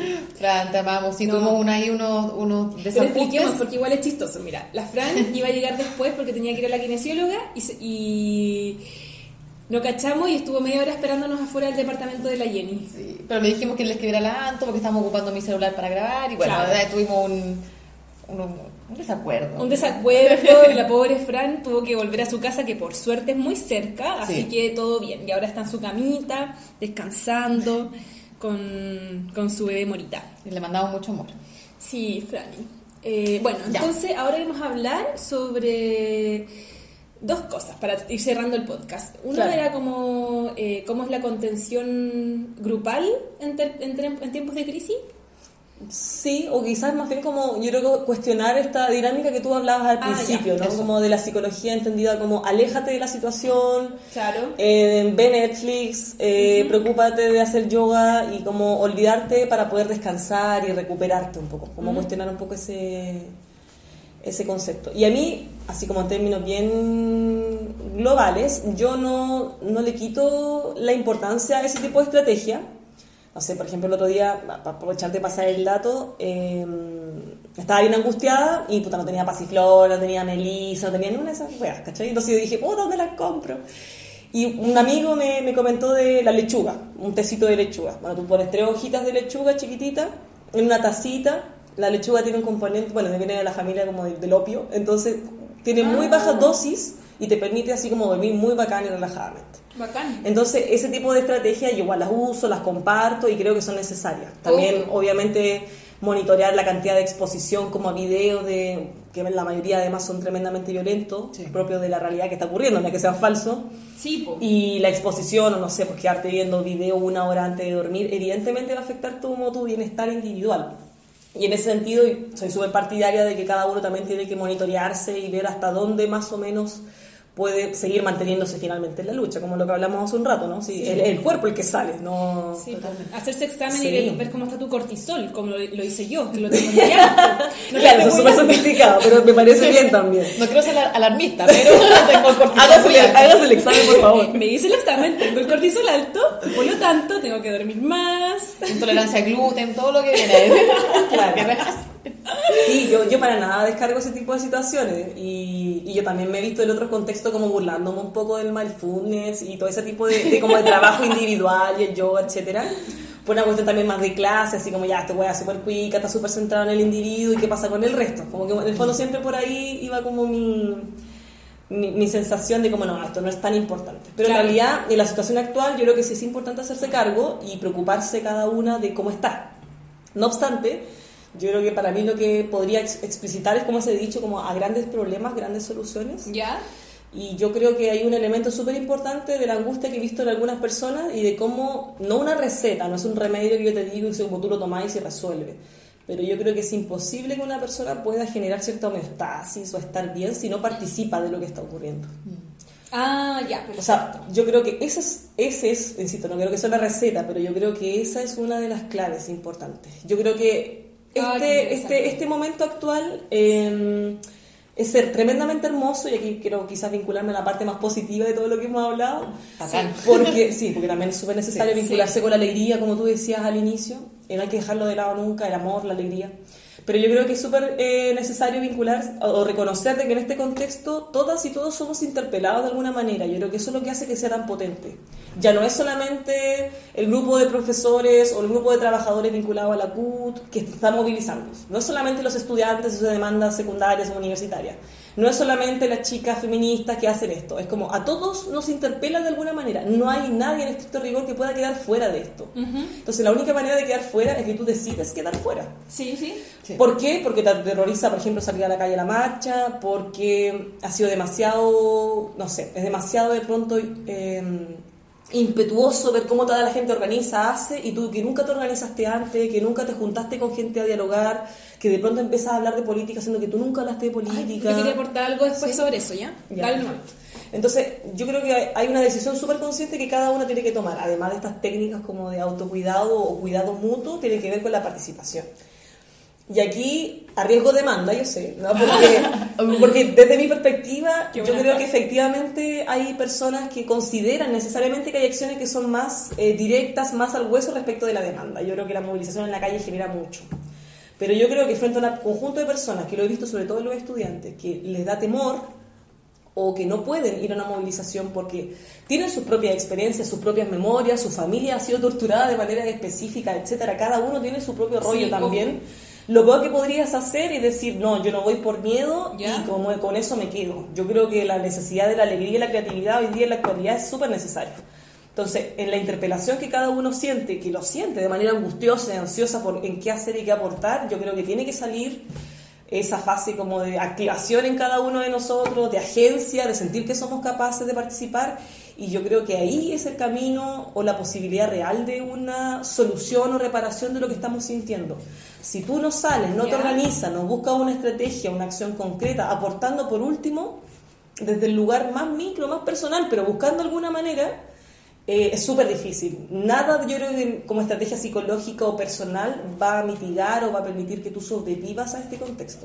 Entonces, mi, mi- mi consejo más claro es como participa, actúa y lleva lo que estás criticando, lo que estás pensando, a alguna acción concreta que contribuya. Yo creo que eso además permite verar ese tejido social que estamos construyendo Además. y habiendo tejido social me, me queda muy clara una pancarta que se ha mostrado harto en las movilizaciones como más tejido social, menos floxetina, o menos repre, o menos repre y, y menos floxetina, no sé, ¿Qué es como la flexitina? un medicamento. ¿Pero como un antidepresivo? Sí, Como Ah, la ya. depresión claro, era entonces como que al final, exacto, Claro. al final el- el- tu problema que te aquejaba, lo que a nivel Era psicopatológico era el individualismo, Sí, era tu como- imposibilidad de nombrar lo que te hacía tanto daño, es proyectar realmente lo que te genera el daño, dónde está el daño como estructural, Sí. para salir, actuar sobre él y modificarlo. Sí. Y eso yo creo que es lo sanador, eso es lo que te da poder Ah, personal y social. Y si además eso se suma con el colectivo que te rodea, yo creo que Es la salida, es la herramienta vinculada a la alegría, vinculada al reconocerte, eh, Ya saben, a chiquilles, pónganse identidad, a, salgan a protestar. Eso ya realmente quiebra el individualismo. po. Y lo que encuentro Sí, muy po. hermoso también de esto que dice la Jenny es en esta búsqueda de, de romper el, el individualismo y ver qué puedes hacer, es realmente encontrar eh, tu posición. Pues no tiene que ser la primera línea, no tiene que ser eh, ir al Claro. choque, porque efectivamente si te, te da mucho miedo o paraliza o no sé qué, o no tiene que ver con tu experiencia propia, pasada. Eh, puede ser otra forma, puede. Sí, ser eh, entregando insumos, dibujando puede, puede ser di- dibujando, que me ha exactamente, hecho muy como- bien terapéuticamente porque soy ilustradora y no he parado de dibujar sobre el tema. No como parado. visibilizando historias, pero Sí. se puede encontrar como ese lugarcito donde tú Sí. puedes aportar, pues, Sí, pero no, no tiene que ser necesariamente algo que sea forzado, Claro. obligado o que responda a un ideal, como yo tengo que estar en primera línea, no tengo tienes- que encapucharme, tengo también- que... Pero solo por responder a un ideal de- como de, de ser revolucionaria, no sé, ¿cachai? O no tienes que hacerlo todo también. Además. ¿cachai? Si aportas desde una perspectiva ya está bien, ¿cachai? Como que también está esa ansiedad como, tengo que ir a la marcha, tengo que ir al cabildo, tengo que hacer un dibujo, todo. tengo que ir a ver a mi familia y llevarlos al cabildo, como que también hay un- de repente como, no sé si en verdad les pasa a todos, pero a mí me pasa un poco eso, que es como, puta, no fui a la marcha y me siento como loyo, ¿cachai? Sí, Sí, a mí- me pasa a mí me lo pasa mismo. muchísimo Sí. y vienen todas las consecuencias como de la autoexigencia, así como Sí, en qué lugares como- estoy, estaré en lo más estratégico, lo que yo hago es- incide o no incide, en fin. Claro. Tampoco con mi comentario, por eso que digo a riesgo de demanda, no quiero relativizar a tal punto de como que cualquier cosa sirve. Yo, en mi postura personal, creo que compartir, por ejemplo, solo videos o mandar cosas por, Claro, por claro. Facebook o WhatsApp, Sí, puede aportar, pero la verdad es que no sé si va a generar una incidencia real. Yo creo que la incidencia real está en las relaciones, en la forma como uno se Claro, manifiesta, como sí. uno se organiza. Claro, igual la difusión es Sí. una parte de... Pero no obstante, frente al no hacer nada, incluso por querer arrancar un poco de tu malestar personal, busca la forma de organizarte, Sí, busca verdad. la forma de participar. Organízate, amigo. Sí. Oye, quería contar una cosa muy cortita, así como, pero que encuentro interesante. Eh, lo que pasa es que la otra vez, el sábado, no, perdón, el, el jueves pasado estuve hablando con una psicóloga en, un, en una velatón, justo. Y esta psicóloga me explicaba una cosa que yo quedé como muy rayada y lo encontré muy interesante, que es que las personas, eh, que está estudiado, que las personas que han, milita- que han militado o que han tenido una experiencia política importante o han tenido una experiencia política, eh, están más preparadas para situaciones de crisis y, o, por ejemplo, las personas que eh, militaban en el Partido Comunista cuando fue el Holocausto, eh, estaban mucho más preparadas para estar como en, en los centros de concentración que una persona que no tenía como una experiencia política porque sabía lo que venía. Y ella me lo explicaba porque en el fondo una persona que tiene como esta politización puede como leer el panorama mucho más claramente, ¿cachai? Por ejemplo, me lo explicaba así, hay un saqueo y una persona que no tiene como esta historia política o no, no- o no ha participado de organizaciones o no, no tenía una experiencia de politización, simplemente ve una masa, ¿cachai? Aleatoria de gente que está eh, saqueando y que son todos malos, ¿cachai? En cambio, una persona que tiene como una experiencia política puede decir, puta, acá hay un capucha que, pro- que le está llevando, eh, no sé, po, confort a los abuelitos de no sé quién, acá están estas, como los ratas que decía ella, que le dicen que son como los que están esperando que abra la cuestión para sacar las cosas, acá ahí están los otros chiquillos que hacen no sé qué, como que puede ver las distintas capas, ¿cachai? Ponte tú un saqueo, y eso le da mucha más tranquilidad, ¿cachai? Y emocionalmente incluso lo ayuda mucho más a enfrentar la cuestión. ¿Cachai? Y lo encontré muy interesante porque a mí me pasa que yo vengo de historia y mis compañeras de historia, mis amigas sociólogos, eh, han enfrentado esta situación como desde esa perspectiva, ¿cachai? Como sobre todo los que han seguido eh, participando en organizaciones sociales, ¿cachai? Sobre todo ellos eh, han enfrentado la situación no como un caos, ¿cachai? No como, oye, esto es como no entiendo nada. Y amigas que no, ¿cachai? Que no, que no tienen ese nivel como de politización, les ha costado mucho más, ¿cachai? Y, y- y han quedado también mucho más como tiradas en la cama, ¿cachai? Como sin saber qué hacer, ¿cachai? Sin saber, con mucho miedo también y emocionalmente también como muy asustadas, afectadas. Sí. Entonces como que me, me impresionó mucho ese análisis de esta psicóloga, porque quedé así como, como que entendí un poco lo que le estaba pasando a mi círculo social, ¿cachai? Que, Claro. que, no, me- que no podía entender, yo no, no entendía por qué habían amigas que estaban así como eh, entusiasmadas, con miedo también obviamente, pero también entusiasmadas y como participando mucho y otras que no, ¿cachai? Claro, que también es la lectura que uno podría hacer respecto del gran eslogan Chile despertó. Ya. Porque finalmente yo creo que vemos personas, y no creo que seamos pocas, que veníamos en el fondo como esperando esto hace muchos años. Sí, yo no sí, sé. no entonces sé como si que el Chile pocas, despertó, sí. sí. por eso yo no creo que seamos pocos. No, yo tampoco. Entonces, como que el Chile despertó tiene como esa doble cara también de como de pensar como un proceso de, de adormecimiento generalizado que de pronto espontáneamente como que, oh, despertamos y salimos a la vida. Y yo creo que no somos pocos. Sí. O sea, yo creo que hay, hay dos cosas. No somos pocas las que ya lo veníamos como visualizando, esperando y provocando, pero a la vez también por el otro lado, me parece tremendamente relevante de gente que no lo vio, no lo esperaba, no lo buscaba. Sea También hoy día se siente interpelado a salir. O sea, yo tengo Ah, también sí. conocidas y conocidos que nunca en su vida, en su Sí, educación, por ejemplo, salieron a hermoso. ninguna parte y que hoy día salgan, Sí. también me parece relevante. También conocemos gente que, Sí. que está Que podría estar en la línea de lo que tú dices, lo que la psicóloga o el análisis que ella hace. No, pero incluso esas personas que como que no tienen una experiencia política, pero han salido, eh, han marchado y todo, las veo mucho más felices, ¿cachai? Las veo entendiendo también, porque han tenido procesos de colectivización, de, de, de hablar con gente, ¿cachai? De ir a cabildos, de entender lo que está pasando, ¿cachai? Pero me, me refiero casi a personas que como que se encerraron en sus casas, ¿cachai? Sí. Y que realmente quedaron como muy angustiadas, ¿cachai? Y como sin energías para nada, ¿cachai? O solamente como la pega y la casa, ¿cachai? Sí, de hecho, yo, yo pienso en, en- en nuestros estudiantes, en nuestras estudiantes, y claro, hay, hay personas que la tienen clara y que logran frente a esta situación como rápidamente, si es que ya no tenían organizaciones de base detrás, Mm. como vincularse a cosas. Pero hay otros que no, y, y hay muchos que muchos estudiantes que no necesariamente están en esa línea y que efectivamente quedan encerrados en sus casas. Entonces, el otro día dando una vuelta, así como qué tipo de intervención podría ayudar, efectivamente las técnicas como de relajación individual no van a hacer que esa persona salga de su estado. Claro. Van a mitigar, probablemente Claro. lo van a ayudar un poco, pero lo que efectivamente va a lograr que haya un cambio sustantivo es su participación. Es Es, buscar, reconocer, crear algún tipo de participación en esas personas para que se sumen a lo que ellos creen que es real. Qué Porque bacán. claro, son súper pocas las personas, yo con las que he conversado, que me dicen así como, no, esto no, no, no, no estoy de acuerdo. Ya. De más que el, el discurso se relativiza cuando hablamos de saqueo, como otro tipo de situaciones como en poblaciones que también es mucho más brígido. Sí. Pero la mayoría está súper de acuerdo con alguna demanda, por último. Entonces, súper extraño encontrar a alguien eh, que no está de acuerdo, por ende, deberíamos todos buscar la manera de participar. Porque sí a sí. todos nos afecta la desigualdad, a todos nos han afectado los sí. abusos, o sea, A todo- todos nos están cagando, Claro, básicamente. y lo que estaba pensando también a lo mejor que se, ale- se puede alejar un poco como del estudiante, como la figura del estudiante, pero estoy pensando en la generación de mis papás, por ejemplo, que a lo mejor también tiene que ver con el rol que cumplen o que han cumplido históricamente en la sociedad, ¿cachai? Por ejemplo, el rol de proveedor, Sí, eh, claro. que puede ser de mi papá, por ejemplo, si es que ese rol es muy funcional al sistema productivo económico que tenemos actualmente. Entonces, cuando ese sistema se pone en crisis o se pone en duda o se critica, a esta persona no le conviene que se critique, ¿cachai? Mm. O que deje de funcionar. Es como, no se puede cerrar mi empresa, yo no puedo dejar de ir a trabajar, ¿cachai? Claro, Porque claro. soy proveedor. Sí. Entonces, esto no lo entiendo y no lo comparto, obviamente. No comparto el saqueo, ni, ni, ni la violencia, ni el desorden, ¿cachai?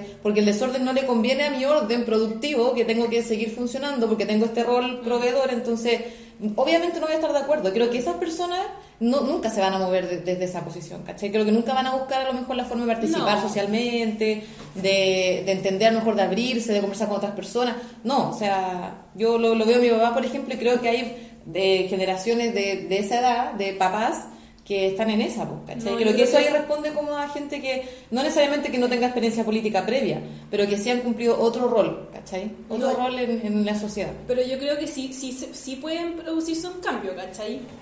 Quizás va a ser más lento y quizás también tiene que ver como, puta, quizás como con el lado conservador que tiene tu papá, ¿cachai? Pero yo creo que sí se puede, yo creo que sí se puede. Quizás va a ser más lentito, ¿cachai? Pero en el fondo eh, es, un, es un proceso quizás como lento de, de, de ayudarlo como a participar quizás de un cabildo, ¿cachai? Y por último, que vaya un cabildo como, eh, no sé, como, aunque vaya con sus ideas conservadoras, ¿cachai? Igual ese proceso de socialización, ¿cachai? Con gente que tiene otras ideas, igual es, ya es interesante. Sí, o sea, me parecería hermoso. Ahora, pensando también que tu papá es uno, ¿cachai? No es la generalidad, pues, ¿cachai? Claro, o sea, pero hay- creo que hay una generación marcada por eso, o sea, como que no es una persona aislada, creo que pertenece a una Sí, generación de, de gente, claro, conservadora, que tiene como Claro. esto, se crió con distintos, con distintos valores, pues, ¿cachai? Hay Sí. mucha gente así. Sí, además que también esa- esas generaciones claramente tienen memoria, han vivido cosas Sí. que nosotros no hemos vivido, o, o que en el fondo yo he vivido, yo nací en el 88, entonces yo he vivido, tampoco en, la- en la transmisión, pero no lo he vivido in situ. Yo siento mucho miedo, por ejemplo, en ciertas situaciones, en particular cuando veía a, a los milicos, sin necesariamente haberlo vivido, entonces Sí. yo me cuestiono cómo lo vivieron ellos. Y ahí aparecen eh, cosas tremendamente fuertes, porque que están en, en lo cultural también. O sea, el sapeo, eh, el reconocimiento, el que el otro te identifique, te asocie, Sí. eso es algo que es como el, el mayor daño para nuestro tejido social y que también limita que esas personas asistan, participen de alguna Sí. manera, porque de hecho los cabildos también están, eh, estoy hablando así como de poblaciones, de villas, los cabildos también están asociados y tienen como una atmósfera de sapeo, de reconocimiento, donde no es seguro. Entonces hay muchas personas que de pronto quieren hablar, quieren participar, pero ¿quién me da a mí la garantía de que no se va a volver a repetir la historia y que a los vecinos que van a ir a sacar de sus casas es a mí que yo participo? Entonces también la participación, el ejercicio de reconocerse hasta dónde puedo, qué es lo que hago, tiene que ver con miles Sí, de dimensiones sí. y una de esas tiene que ver incluso con que te reconozcan. Sí. En lo más Yo genuino de la relación. Algo que el gobierno promueve en el fondo también, Sí, que es como esta denuncia ciudadana. Sí, exacto. Yo creo que todo Chile está con ese miedo, como esto se puede, esto puede volver a pasar, como que estamos todos con ese miedo constantemente, ¿cachai? Sí. Y es como, obviamente, claro, en poblaciones fue tan horrible que el miedo es mucho más latente y es como mucho más real. Pero yo también me paso el rollo de los sapos, como que estamos, yo creo que estamos como con esa paranoia constantemente, así. Sí. De hecho, uno se podría cuestionar un podcast también. Así como, ¿qué O tanta sea, visibilidad o no? ¿Qué, es lo que va a pasar? sí, sí, es verdad, Sí, pues. sí, Sí. yo me lo cuestiono en mi Instagram, pues, así como Claro. lo que subo al Instagram. Oye, eh, démosle- de lado. eso, como Mm. démosle a- también aprovechando de que estamos hablando ya un poco de cabildo, como Mm. del territorio, eh, lo decíamos al principio en tu presentación, esto del trabajo que estás haciendo en Villa Olímpica, acá en Cruzgana, y también tenías algo que decir ahí respecto a, a cómo está funcionando ahí, qué cosas has visto, todo. Sí, eh, bueno, ya mencioné parte como del trabajo de, de comisión, Claro, de, la comisión. de salud como algunos planteamientos, algunos temas que quiere como poner en el tapete. Y podría compartir eh, parte de, de la reflexión que, que hacemos respecto de dos territorios que en el fondo se dividen por una calle, que es Carlos Tilburg, ¿no? Cuático, Y, tan claro, y, y es súper distinto porque eh, la- las personas que habitan en esos dos territorios tienen perfiles distintos. Y la gente que se organiza, que provoca todo espacio. Entonces, por ejemplo, acá en la Villa Olímpica eh, hay cosas que surgen relativamente fáciles. Con eso no quiero en ningún sentido como aminorar la experiencia política y trayectoria que hay acá. Pero las comisiones, los encuentros son más masivos, hay mucha más gente que participa, que quiere aportar. La gente se organiza en este espacio y en otros más, etcétera. Y acá, por ejemplo, en Cruzgana yo creo que es distinto. Hay, hay una historia donde yo creo que se ve más claramente cómo la dictadura se mete eh, en las poblaciones, más allá incluso, bueno, está súper vinculada a la pasta también, pero cómo se, se mete y, y- y entonces la, la lógica de politizar, de, de volver a reencontrarnos, a juntarnos, tiene otros ribetes. Un poco lo que conversábamos recién. Como no es lo mismo, obviamente, haber vivido dictadura en la población cuando tus vecinos de repente desaparecían simplemente, o veías los allanamientos públicos, o las matanzas públicas en plena plaza, versus otros sectores de la, de la sociedad. Si bien ambos territorios tienen su, su propia historia combativa, eh, me da la impresión acá de que en la Rebeca Mate, en Rugana, en Ezequiel, eh, se mete de otra manera. Entonces, solamente como para representar un par de ejemplos e intentar crear como la imagen, nosotros formamos acá un cabildo, un diálogo ciudadano para no ser tan colonialista, y, y en el fondo lo que planteábamos o intentábamos hacer era una conversación relativamente básica donde por primera vez nos volviéramos a mirar las caras y reconocernos como vecinas. Yo no llevo tanto tiempo en este territorio, pero sí en la parte positiva era muy hermoso como muchas de las personas que participan, eh, que nacieron alrededor del 85 en adelante, nunca habían tenido ninguna experiencia en su población. Bueno, en la villa, se le dice villa, yo creo que una población. Y eh, entonces es como tremendamente gozoso y rico, alegre el Qué hecho de tener esa experiencia. Pero no obstante, mientras hacemos... Perdón, ¿dónde se hizo? En Cruz Gana. Bueno, en los dos No, pero territorios, ¿en, qué espacio físico? en la plaza, central donde está la cancha más grande. Ya. Pero ahí, por ejemplo, en la misma experiencia de haber convocado ese diálogo ciudadano, eh, yo siento que tenemos variables que se atraviesan y que hacen que cada territorio tenga su propia lucha o sus propias demandas. Entonces, por ejemplo, el escenario es el siguiente, como estábamos en una cancha y teníamos 15 personas en situación de calle, eh, volados y tomados, como irrumpiendo, comillas, un poco el espacio, porque hicimos Ya. una olla común donde principalmente ellos comieron, que para nosotros está súper bien, pero después tomando el micrófono, como jugueteando con la música, como burlándose un poco de las consignas de nosotros, entonces como entrar en ese diálogo con ellos, chiquillos, dando contexto, queremos hacer esto.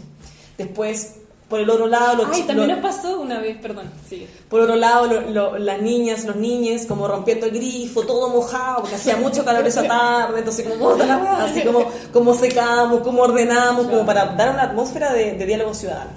Entonces, por ejemplo, ese tipo de, de- de- características, donde yo creo que ahí el neoliberalismo, el capitalismo instaurado desde los 80 se mete y se in- inquista en Ya. elementos como la marginalidad, la vulnerabilización social, donde no es lo mismo pensar un cabildo ciudadano en Villa Olímpica que en Cruz Gana. Por este tipo de condiciones que, o sea, no es que haya, no haya drogadicción no haya nada, pero, Pero la pero la historia posibilidad de hacer, de, de reestructurar, de empezar a crear tejido social, incide. Lo más hermoso, y eso es lo que en realidad quiero compartir, es que al final de- del cabildo ya lo estábamos organizando, pusimos las mesas y todo, y ellos, un grupo de ellos se separa y nos pide una mesa.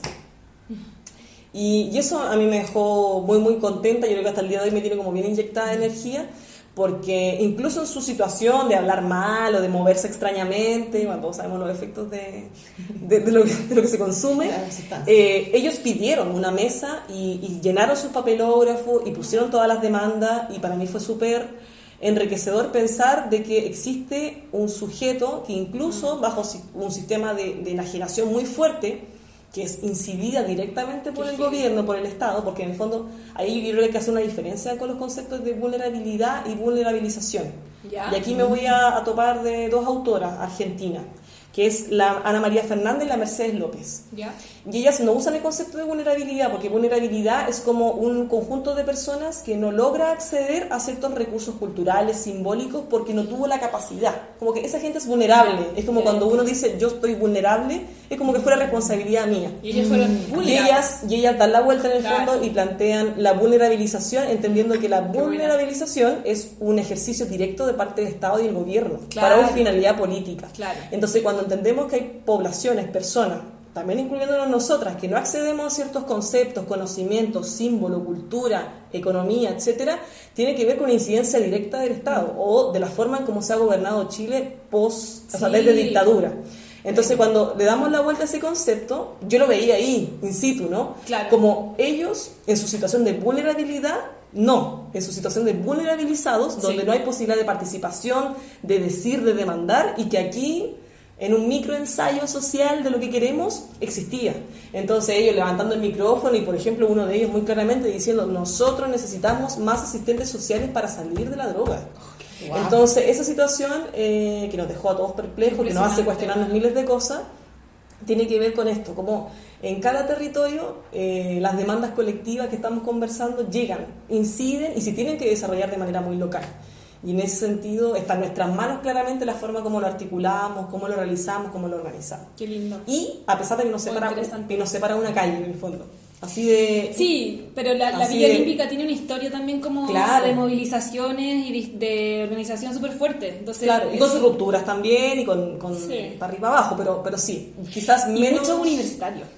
Sí, de hecho, a mí me toca, profesionales. me- claro, yo he visto bastante, de hecho, no es casualidad, no sé, yo tengo varias compañeras antropólogas de la Chile, por ejemplo, mucha gente de la. Chile llega O sea, a la Villa Olímpica. Eso, toda la Chile se va a, ir a la Villa Olímpica y tú decís que acá está lleno de viejitos, ¿cachai? Entonces Claro. es distinto. Muy progre la Villa Olímpica. Pero, pero claro, no- además, como en el fondo no quiere ser peyorativo con lo progre, también No. es verdad que existen organizaciones que tienen su tradición. Sí. Acá también, Sí. solo que se visibilizan menos, que tienen como sus espacios bien cerrados.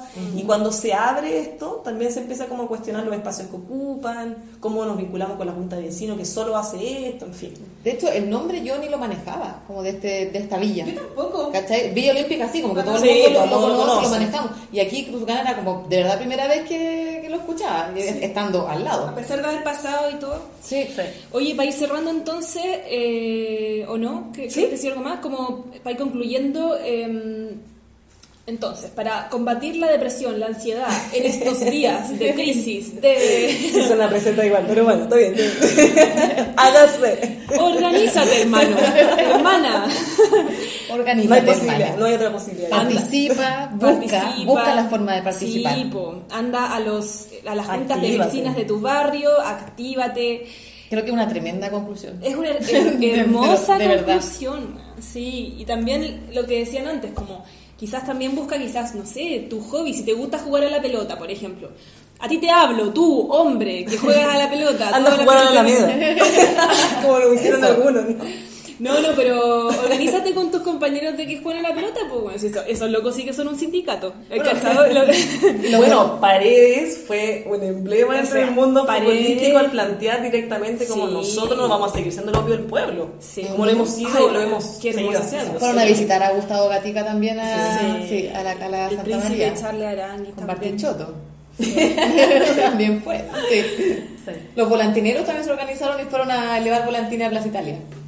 Como, Qué lindo, bueno. Sí, muy, muy bonito. Y decían, como acá nunca se elevado volantines. Qué hermoso, estaban qué lindo. Sí, muy bonito. De hecho, yo creo que ahora que viene diciembre, que es una fecha complicada para cualquier movimiento, y este obviamente está inserto, donde las familias mayormente se van a querer replegar a vivir un momento tranquilo, vinculado al consumo, por lo menos a mí me asusta la Navidad, Mm, mm. en términos de, de la efervescencia y de lo que genera. A mí igual. Vacaciones, además, Sí. que también, como que todo el mundo quiere sentir el derecho también de descansar, en fin.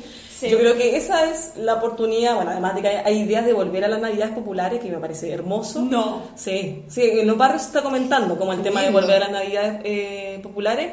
Yo creo que eso es el sentido que deberíamos darnos eh, en esta Navidad, en el fondo, o, o para las personas que tengan creencias ahí, como de regalarte la posibilidad de realmente pensar otra cosa, o sea, de verdad cuestionarlo todo Sí. y darte la posibilidad de regalarte esa posibilidad de cuestionarlo todo, incluso en el fútbol o en ciertos espacios que nosotros sentimos que son súper segmentados, de una pura forma, como regálate esa posibilidad de cuestionarlo todo y de verdad ser de donde puedas también. Sí, pues. Eh, Sí. Bueno, veníamos... ¿Ah? no, dale. ¿Se te fue? Se me fue. Y que veníamos hablando también en el camino, eh, a lo mejor otra cosa, pero que era, veníamos como tirándolo como talla, pero igual era la verdad eso de nadar en la complejidad, como de sumergirte en el, en el cambio y Ah, sí, como sí. entender que esta es, una, es un tiempo de cuestionarse. De eh, cambios. De Sí. cambio, y es súper lindo al final. Si las cosas estaban mal por algo se están cuestionando. Entonces, eh, claro, a, a lo mejor produce ansiedad, sobre todo para, la- para las que somos más ansiositas.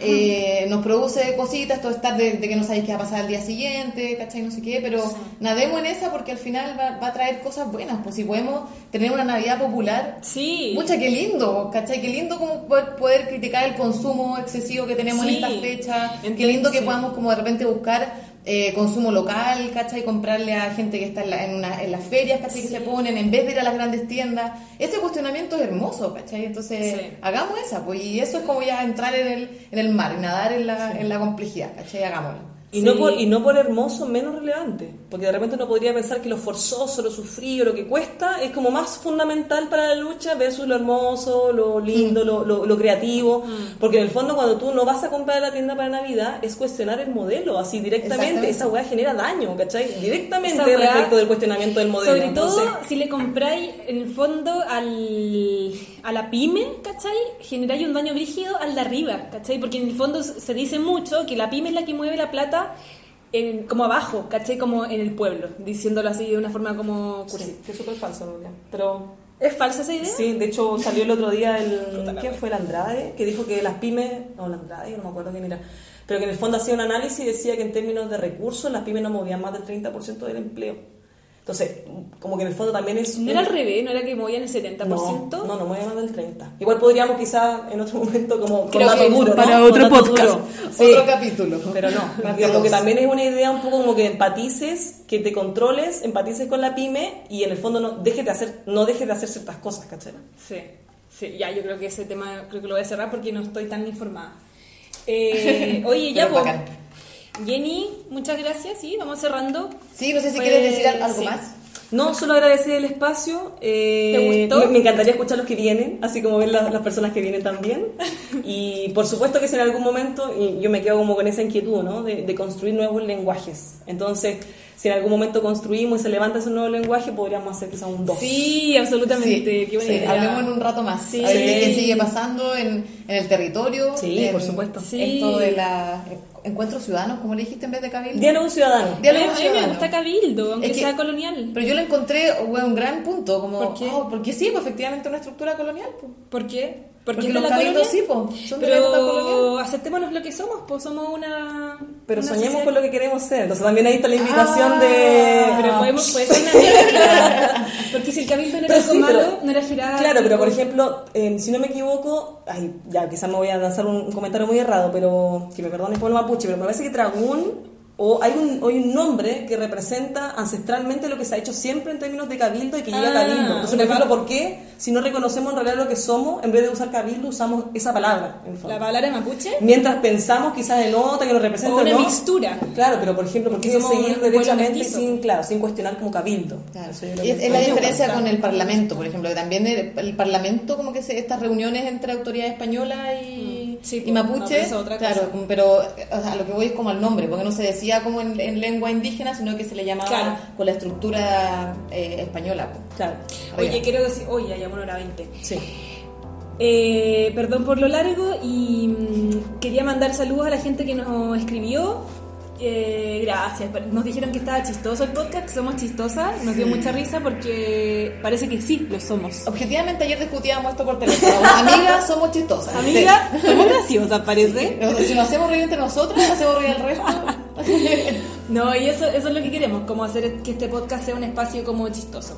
Y eso, o sea, chistoso pero informativo y de aprendizaje y de auto de autoeducación. Eso es también lo que queremos Sí, hacer. Autoeducarnos. Sí, quiero- ay, perdón, que quiero mandarle un, un saludo, voy a aprovecharme unos segundos, quiero mandarle un saludo a mi hermano, que ayer me eh, conversamos, Ah, me dijo que sí. nos había escuchado, que le había parecido súper informativo, él viene de otra área que no es de las ciencias sociales, eh, entonces fue bacán, porque me dijo que le había gustado mucho, que era muy informativo, que estaba esperando una entrevista, él me dijo, estoy esperando una entrevista, así que aquí está, Ah. escúchanos, Prepárate. y gracias por escucharnos, y a la otra también a la Nati.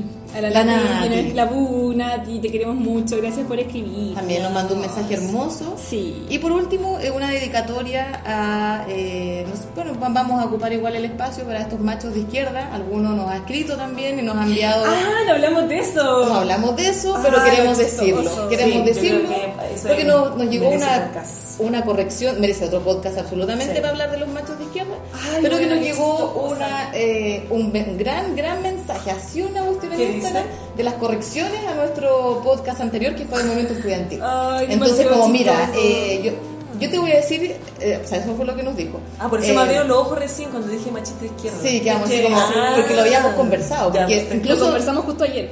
Incluso nos dijo como, nos envió un mensaje diciendo como, no las he escuchado todavía, pero tengo estos comentarios, bla, bla, bla, bla, sin habernos escuchado. Esto es lo que pasó en las movilizaciones estudiantiles y ustedes nos han nombrado y no sé qué. Claro, bla, confundieron bla, el bla. 2007 con el 2008, que no sé qué. Una lata además, porque justamente lo que nosotras queríamos hacer era como hablar del movimiento estudiantil desde los 80 en adelante, pero de una forma como, no sé, lúdica, sencilla, ¿cachai? No profundizar como en qué sucedió y las demandas reales, que es lo que... No, ¿cachai? No íbamos a hacer ese trabajo. O sea, y obviamente siempre asumimos y lo hemos puesto en el Instagram de que nos van a faltar cosas, Sí, de que vamos a tener errores, o Nosotras sea... estudiamos licenciatura, en historia, pero no somos historiadoras de por sí. Claro, y no es la idea tampoco como tener Claro. tantas fuentes, como tener tantos... No, no, es la idea. esa es una lata. Entonces, amigo, gracias, te dejamos en visto porque en realidad no merece respuesta, Ahí Eh, fue agresivo además. sí, Ese no, problema, yo creo. No, no, no fue agresivo, pero fue un latero.